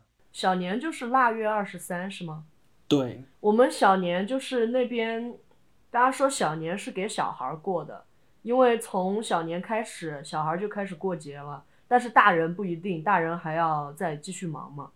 另外一方面，小年对我们来说也是要敬灶王爷。我们好像不不去送别的神或者迎别的神哎，我们只是敬灶神，可能 做饭对我们来说比较重要吧。只不过听说这几年送穷神也比较重要，没有什么特别的在过，但是我们也是会吃一顿比往常丰盛的多的饭。哦，我们会吃八宝饭，哦，对，就是什么鱿鱼啊、红薯啊，啊什么各种各样的糯米饭，八宝糯米饭。我们也有八宝饭，但是软软说他的八宝饭里面有鱿鱼，哎，对啊，鱿鱼干。我们除了糯米饭，然后里面会放什么红枣啊、葡萄干啊，还有什么坚果类的。那我们是吃咸的呀。啊我们是甜的，我们还会在上面撒白糖的。嗯，南北差异没说出来，你们南方人先开撕了，你知道吗？我觉得软软他们家那个八宝饭好硬啊，里面都是什么各种海鲜是吗？可好吃了，真真的特别好吃。他们家的八宝饭应该是咸鲜味的海鲜什么的，我们那边都是甜的。在下也是甜的。我们也是吃的甜的，对。但是好像其实，呃，我们说是八宝饭，其实更传统一点的是吃烧白，就是有咸烧白和甜烧白。烧白是什么？同问，烧白就是其实也是用糯米或者大米做的啦，就是下面下面是一层米，然后如果是甜烧白的话呢，它就会加入豆沙、还有糖、还有腊肉，然后腊肉我们是稍微切一个厚片，然后在中间拉开一刀，在里面加入豆沙和糖之类的封口，就是在那那一碗米上面摆好切好的那些腊肉。然后再一起上蒸屉去蒸，对于我们来说是甜品了。但是如果是咸烧白的话呢，它就会那个腊肉会稍微瘦一些，呃，然后划开过后里面放上梅干菜。就我因为我不吃咸烧白，但我们家里面两个都会有。如果有甜烧白的话，就不会再有那个八宝饭了。我们这边的小年它有一个很不太一样的那种习俗，就是我们有一个说法，我们不是都在腊月二十三的时候会去迎财迎那个灶王爷吗？但是呢，我们就会分两天，一天是腊月二十三，一天是腊月二十四。然后他说，腊月二十三我们送的是穷灶王爷，腊月二十四我们送的是富灶王爷。也就是换句话说，腊月二十三的时候是穷人家去送那个灶王爷，腊月二十四的时候是富人家去送灶王爷，居然有这样的一个差异。然后呢，现在大家都进入小康社会了嘛，基本上穷富之分就没有了，就开始就是统一到二十三这一天去送那个灶王爷。我记得特别有趣的一个点就是，给灶王爷的祭祀的那个盘子里要放一捆那个草。然后呢，我有一次小的时候问我爸，那个草是干什么用的？他说这是灶王爷的那个骑的那匹马的那个草料。然后呢，他要去上天给你们汇报这个汇报工作，去给玉皇大帝汇报工作，告诉他你们这一年来你们家过得怎么样，然后你们家饭吃的怎么样。所以说你要给他的就是有一把豆子，然后一把那个草，然后就是喂给他的那个马的，让他能上去平平安安的顺利到达天界，然后去给你们家去，就像我们那个对联说的嘛，叫什么上天言好事，下界保平安。然后就有这个，然后我就觉得他的那个祭祀的，就是那个贡品还是蛮独特的。而且北方还有一个习俗是跟灶王爷有关的，就是腊月二十五推磨做豆腐。就是他说腊月二十五的时候为什么要做豆腐呢？是因为当时人们生活水平低下的时候，可能很少吃到肉嘛。然后即便你们家就是生活条件好，能吃的能吃肉，但是呢，在这一天的时候，灶王爷汇报完毕工作之后回家的时候，然后这个时候呢，你就要表示自己过得比较清苦，然后呢吃的比较素一点、淡一点，然后这样的话，他就会把你的这个情况反映上去，让来年的时候能给你们家就更多的收获，然后能够吃到更好的东西。我们那边的小年和你们的不一样，你们觉得好像是腊月二十三是小年，但是我们的小年就是大年夜的前一天。嗯，这个确实挺特别的。那大年夜的前一天不是除夕吗？大年夜是除夕，嗯，我突然想到，我们过年的时候从来不吃粥。我们也是，我们不吃那个。对，就是说为了体现过年过得不差嘛，所以不能吃粥，因为好像也不是自古留下来吧，可能五几年的时候留下来，就是说如果过年的时候还在吃粥，就会显得你家情况不好。吃粥等于情况不好。对，所以一直流传下来吧。对啊，我觉得有一些真的很奇怪的习俗，比如说像呃刚才说的，为什么就是他们可能要在过年之前要疯狂洗澡呢？就是因为正月的初一、初二、初三这三天都不能洗澡、不能洗脸，我们这边的习俗。天呐，不是，我们是为了除旧迎新。不但是不能洗澡、不能洗脸，而且还不能打扫卫生。为什么？他说会把那些吉祥的东西给它扫出去，所以我们一般都是大年三十晚上的时候，到了十二点以后，我们不会不是会放一挂鞭炮吗？然后那那个鞭炮的那个放了放完之后，那个碎花地上铺着，然后一直到正月初三过去之后才开始打扫。当然，最近几年没有那么严格了，就是每天该洗脸洗脸，也不会说大家不洗脸。但是我记得我小时候真的是，他们都会，有可能是吓唬小孩子吧，他们就会说，呃，正月初一、初二、初三这三天你就不要洗脸，会把福气什么都洗掉的。就是说叛逆的小孩，叛逆的小孩就要洗脸，然后说这福气给你，你要不要啊？啊、就是在我老家那个时候还没有拆迁的时候，就是住在村里，然后我们那有一个比较特别的习俗，就是大年初一的时候，只要这户人家今年有过六十岁大寿，那么他们要在大年初一这一天之前准备好一份一份的礼物，就是一一包一包的，里面要包好一一般都是呃面、方便面，然后呃火腿肠加上一些花生啊、糖之类的，反正就是基本上是随意的，但是面面是肯定要有的，这样一包包成一个一个小礼物，一般都是用塑料袋了，是红色的塑料袋，然后那个大年初一就准备好门开着，然后把礼物放在门口，只要有人来的话，就要把这个礼物送给他，这个就有点像万圣节。就好像小孩子和大人去去别人家里串门，然后他们要给他礼物。当然，我们这个不是去捣乱，只是去拜年。每年大年初一的时候，全村人都要进行走动，大家都要去找那些发礼物的那些人家，然后去串门。路上也会遇到一些熟人，然后感就非常的热闹。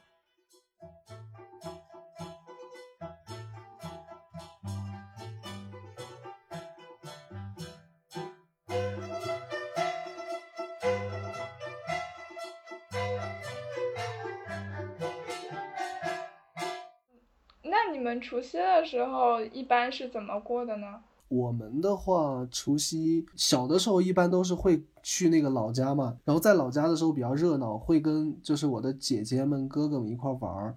然后呢，我大伯跟我爸他们就坐在炕头上，一边吃饭就是吃菜，一边喝酒，一边看春晚。有时候他们甚至会邀请一些就是邻里串门的一些邻居，爱喝酒的来一块热闹热闹，然后一块喝喝酒啊，看看春晚啊这种。然后小孩嘛就玩呗，然后放放烟花呀什么的，甩甩仙女棒啊。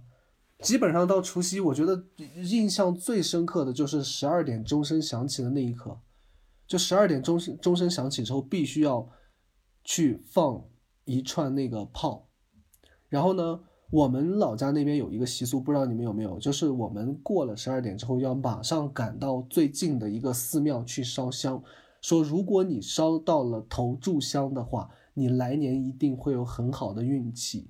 然后在我老家那个地方呢，我离我们最近那个庙其实也很远，然后所以就会有一道亮丽的风景线。晚上十二十一点多的时候，还没到十二点的时候，你出门你就能看到，因为在乡里嘛，山里就没有什么灯光，然后你就会看到很多手电筒的光一道一道的，然后沿着路一直就排到山上，有很多那些都是要赶着去上香的人他们的那个手电筒。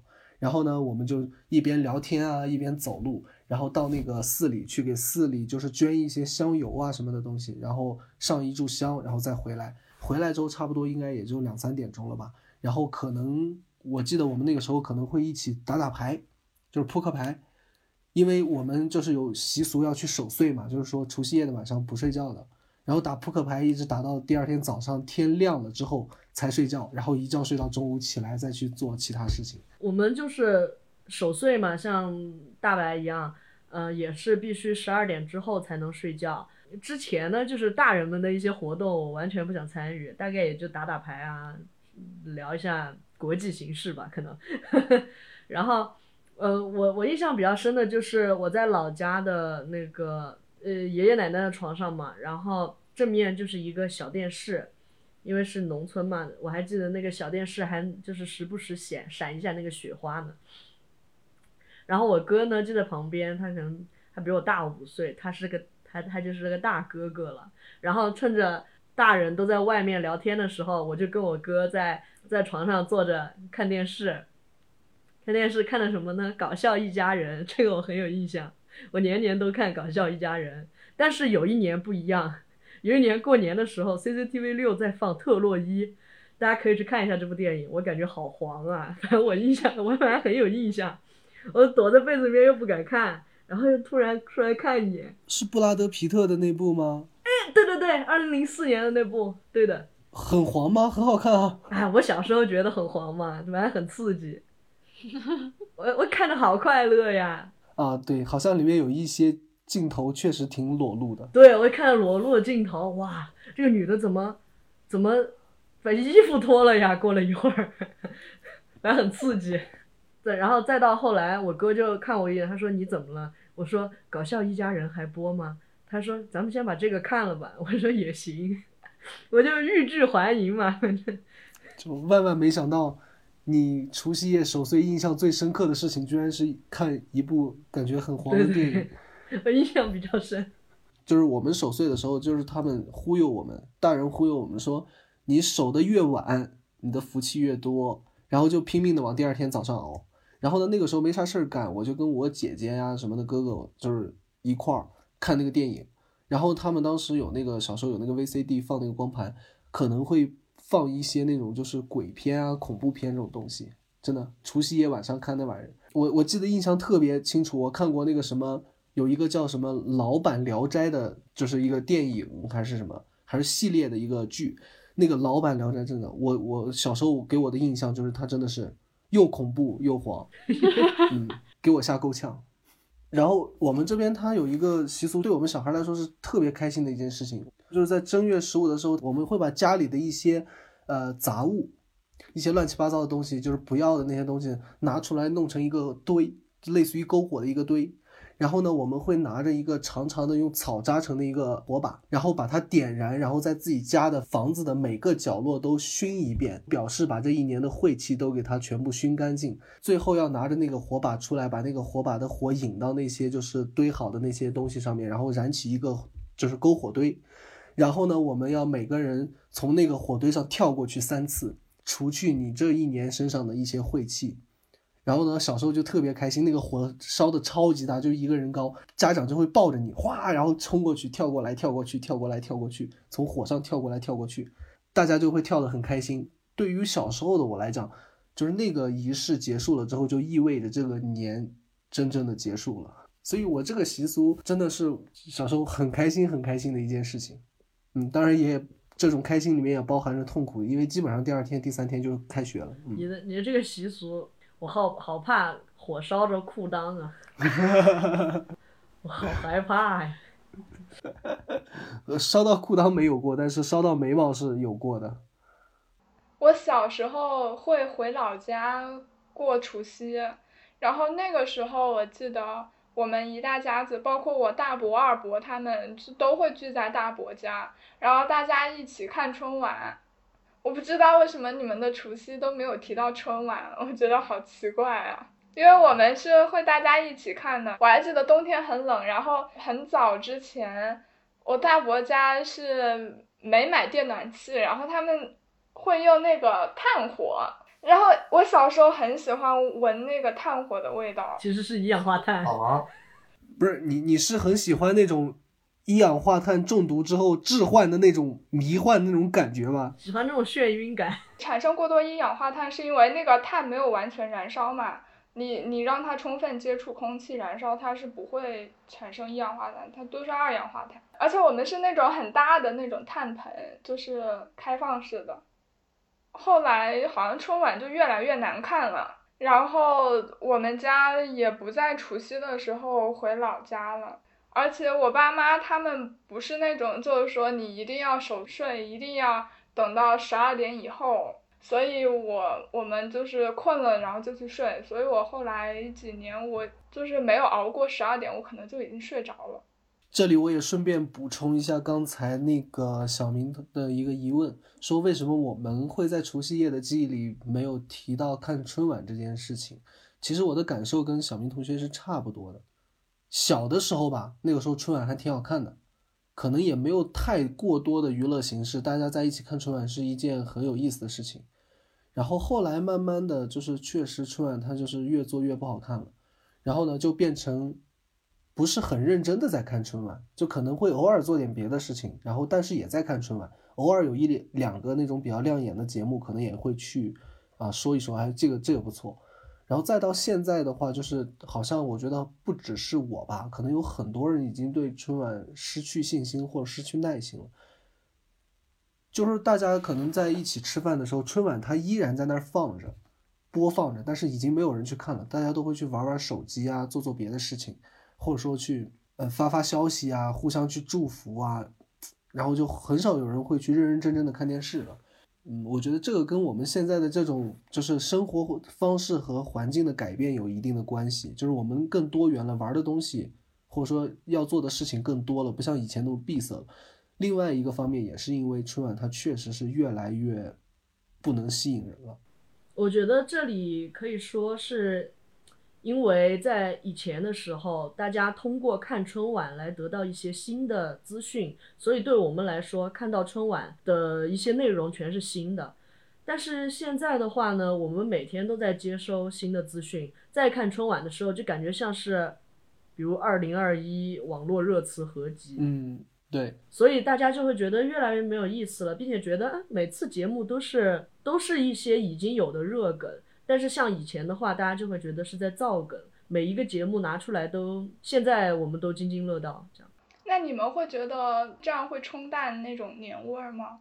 嗯，其实我觉得是会的。一家人很难，有时候就是说，大家可能都在忙自己的事情，可能晚辈在忙自己的学业，然后长辈在忙自己的工作，然后呢，到了过年除夕这一天晚上，大家一起忙了共同的一件事情，就是我们一块儿筹备这个年夜饭，一块儿祭祖，然后到晚上一块儿看电视，看春晚，然后聊的话题也跑不出春晚的一些节目的圈儿，然后我们有了很多的共同话题，我们有的聊，让我们的感情更加的融洽，让我们的之间之间的代沟也好，一些隔阂也好，在这一刻能被打破。但是现在呢，就是春晚已经丧失了这种作用。现在的话，就是说大家不会再去说这些东西，大家都是还是会自顾自的玩手机。我作为晚辈，我有自己的朋友圈子；你作为长辈，你有自己的朋友圈子。你可能在去应酬别人，给别人去发一些祝福的消息啊什么的。我可能在跟我的朋友忙着聊天，聊一些别的什么事情。然后呢，疏而疏于面对面的一家人的这样的一个沟通，我觉得这样的一种感受还是很明显的。我觉得说的挺对的。现在过年就是这样啊，就是按走流程，越长大越觉得走流程。小时候的时候觉得过年很珍贵，因为每年这样大家都能聚在一起，家里的亲戚的小孩玩的也很开心，然后然后舅舅姨妈他们也会尽力的参与到过年当中，就是大家都很认真的在过年，就是该该玩烟花的玩烟花，该该玩鞭炮的玩鞭炮。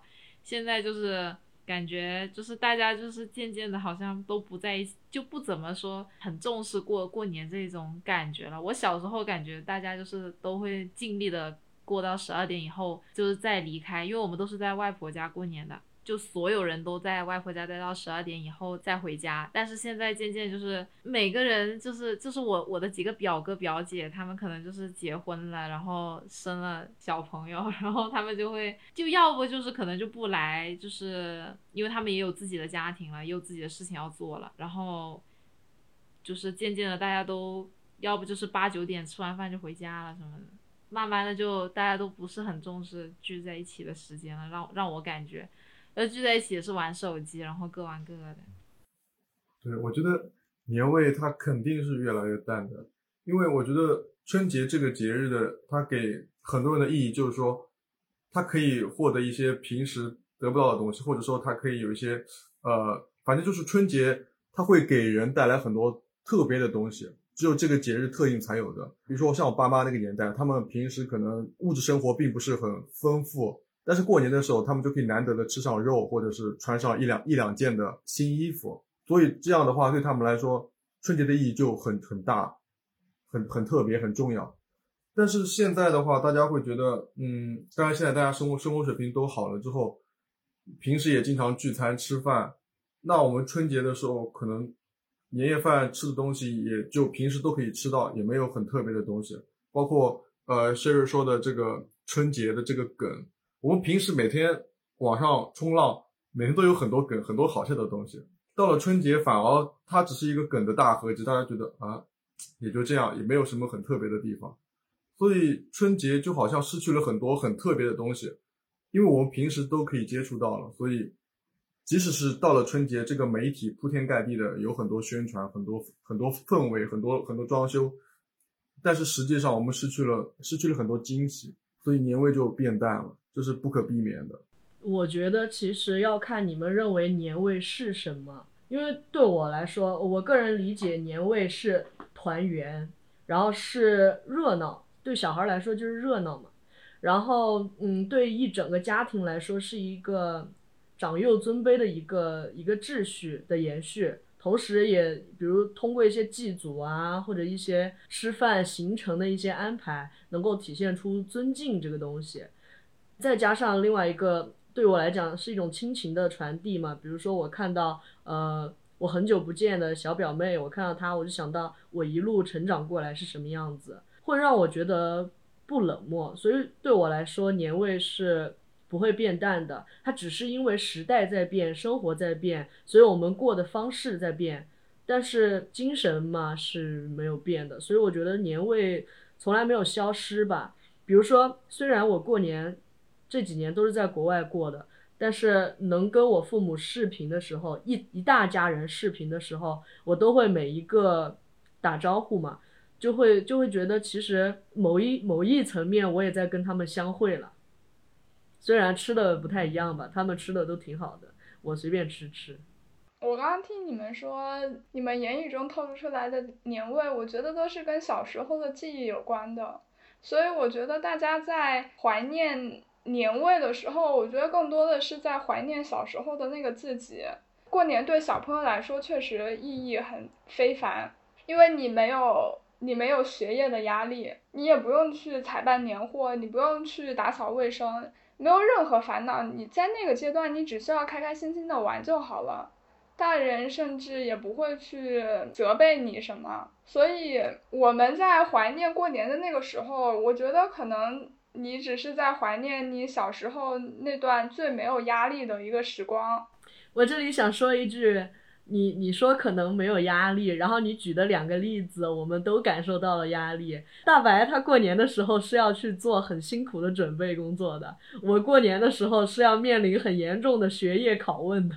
其实其实这方面的压力还是存在，不过可能可能会有一些别的例子吧，可能确实小孩子对于过年就是有不一样的记忆。对，小孩子比较新鲜，我感觉。我就想到我爸，因为我家有个有个小小作坊，有个小厂，然后过年的时候，大家都以为好像当个小老板过年应该很滋润或者怎么样，但其实我爸每年过年其实都很烦恼，因为因为中国人的做生意的习惯是喜欢。过年的时候结算，所以反正我印象中每次过年，我爸妈我爸妈都很烦恼，因为要去催别人的钱给我们，然后我们要把钱发给别人或者给一些材料商，反正就就一直都是很很忙，每天都要催钱，然后被别人催钱这种。其实过年可能也就大年初一、大年初二这两天是没有电话，但是平时一直都有很多电话。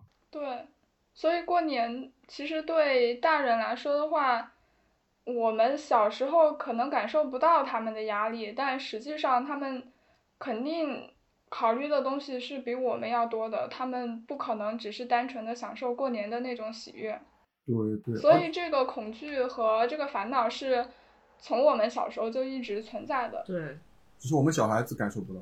那我就想到我妈妈，因为她是护士嘛，她轮班。她可能过年只过个三天，然后就马上要回去上班了。包括这次疫情，她初二、初三就直接回医院上班，因为要去救援嘛。但是她平时的工作累，并不代表她在过年的时候也要紧锁眉头。所以其实过年也是另外一个意义上的放松吧。你无论是过几天，无论是这个节日、这个春晚有多无聊，但是。对于大家心里来说，过年这已经有一个含义在了，所以心里面其实都是发自心底都是高兴的。即使有的人他可能过过两周，小孩子可能过一个月，我妈可能过三天，他三天过后就要面临很很繁重的工作，但是都还是用很积极、很快乐的心态去过年。对，然后再说回到现在我们新的过年模式嘛。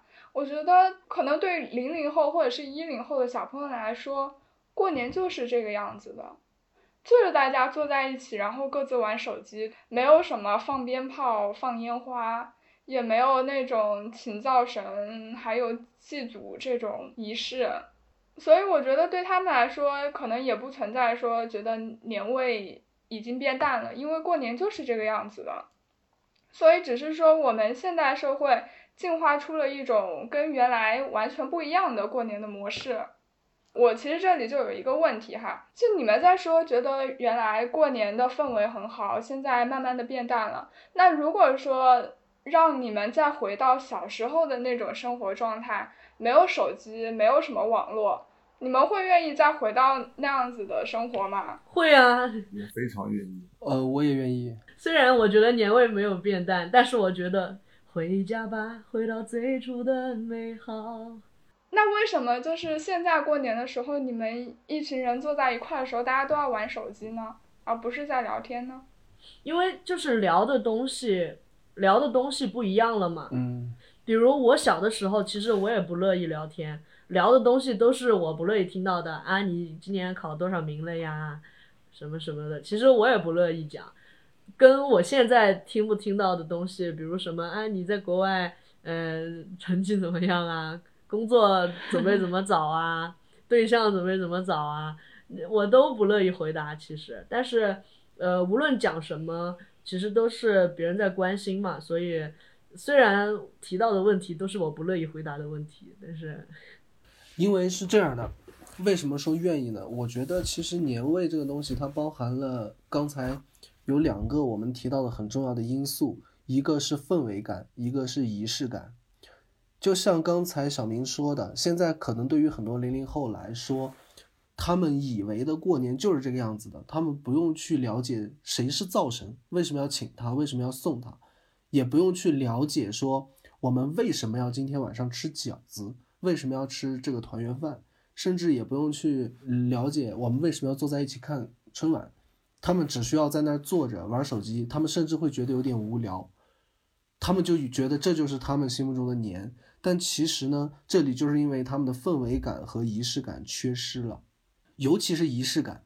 我每次在过年的时候，在祭祖的时候，在去请神送神的时候，那种就是心里会有一种很异样的感觉。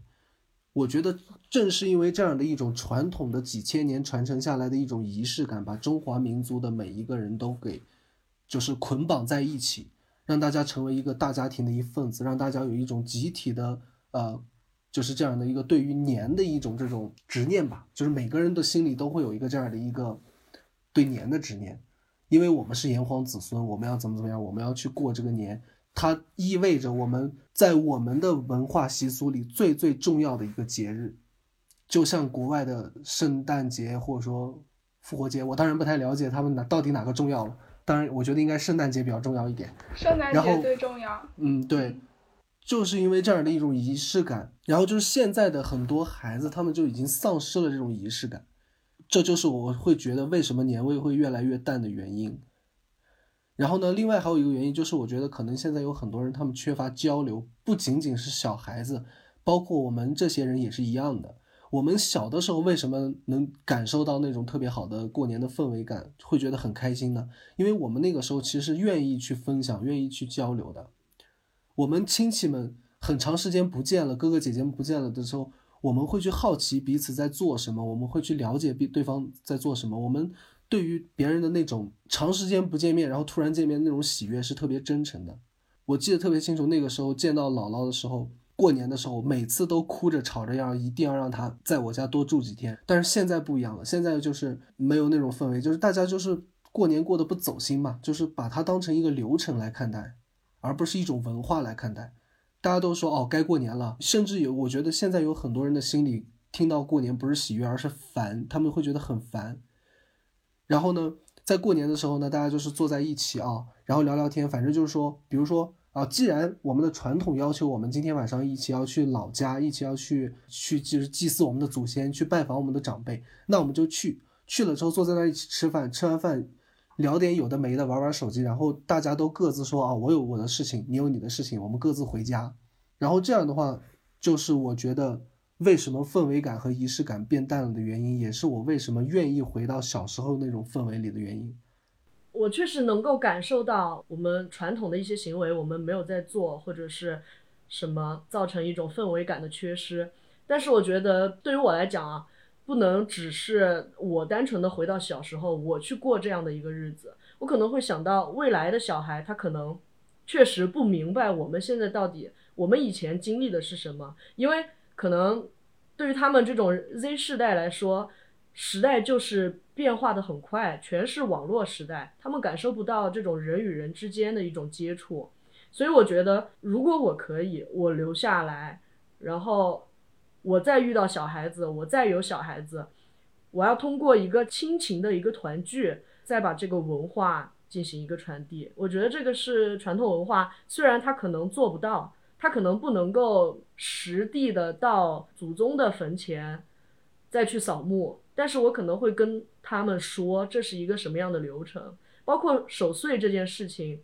有可能现在的小孩子他都不知道守岁有有这么一个故事，要打败一个什么年兽这样的一个故事。但是当我再遇到小孩子在过年的时候，我会再讲这个故事，因为这个故事就是流传很久，对我们印象都非常深刻。然后这个东西不能只是因为我们形式改变了，所以他们可以不知道这件事情。哦，那我觉得文化这个东西其实是会随着社会的发展，它它不断的变化的。可能这以前没有的没有的习俗，可能这几年有有了一个什么样的习惯之后，就会产生一个新的习俗。就比如说你说年兽这个事情，我们现在可能暂时还只是讲故事，那以后可能可能过年的时候会会特地开一个打年兽的游戏，大家就不是放鞭炮，大家大家是打打年兽了，就是会有不同的不不停的会有新的模式出来的。以后我有家庭，我有小孩，我我要自己弄一个有仪式感的一过年的一一个环节，就比如说过年的那大年初一那一天，我我要要求大家全部关掉手机，然后去现实当中见自己呃可以见到的或想见的人。我想说，其实跟 Shaco 差不多的，而且包括呃大白和 Siri 刚刚在前面讲到的，说现在小孩可能仪式感缺失，或者是大人想到过年可能不是开心，更多的是烦恼。我之前在莫言的一篇讲关于过年的文章当中，全部都有得到解答。他说为什么为什么大家会觉得年味淡了？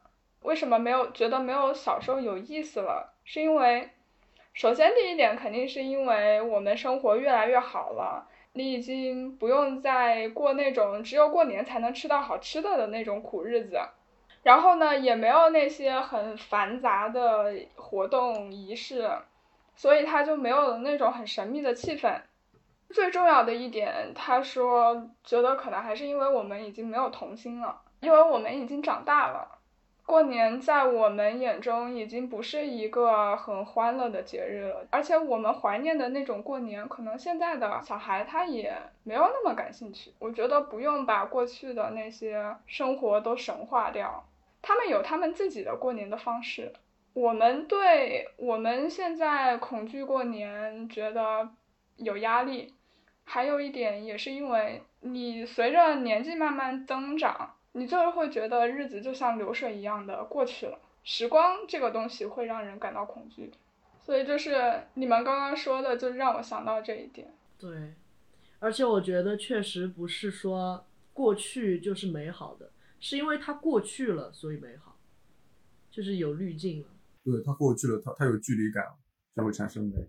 确实是这样的，因为人的记忆会把那些不好的事情给摒弃掉，嗯，你只留下来那些美好的回忆。你想起过去，你当然是会觉得好的，但是也不用，我觉得也不用对现实或者是对未来感到失望，因为总会演化出一些新的东西，文化在发展。那我们也已经聊了这么多了，好像谈到过年。就关于美食，或者是关于家人的记忆，都是源源不断的。不管怎么说，新的一年就要来了，虽然疫情还没有消散，我们就一人一句祝福来结束今天的节目吧。祝大家新年快乐，身体健康。各位听众朋友，大白在这里提前预祝大家新年快乐，然后希望疫情能够尽快过去，大家能够恢复到正常的生活，然后未来可期。未来的日子会越来越好的，我们一起祈福，一起加油。祝大家好好享受这个新年，然后下一年二零二二年，希望人与人之间的隔阂能减少一点，让大家能互相体谅、互相宽容、互相理解更多一点。愿望比较朴实，希望赚钱的多赚钱，然后小孩子不要再挨父母的骂，小孩子自己多多自觉就好了。希望家庭和和美美吧。我希望大家。新年快乐！然后不是新年的时候也能快乐。希望你们的幸福和快乐不用建立在一个特定的节日或者是仪式上，每一天都能够拥有自己的幸福。那今天的节目就到这里啦，感谢大家的收听，欢迎大家在各大音频平台或者是泛用型播客平台收听我们的节目。如果你喜欢我们的节目，也可以在苹果播客上给我们五星好评哦。大家也可以在评论区多多和我们留言互动，那就感谢大家的收听啦，我们下期再见，拜拜，拜拜，拜拜。只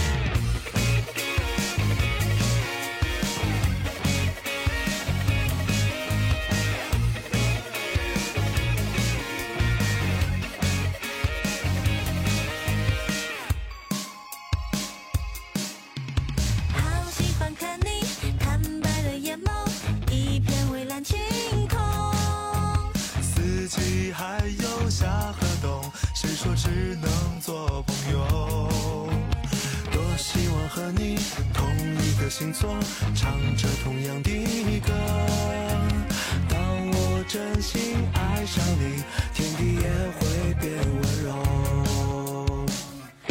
让我鼓起所有的勇气，向你说声新年快乐。不管天上的云怎么笑，路上行人。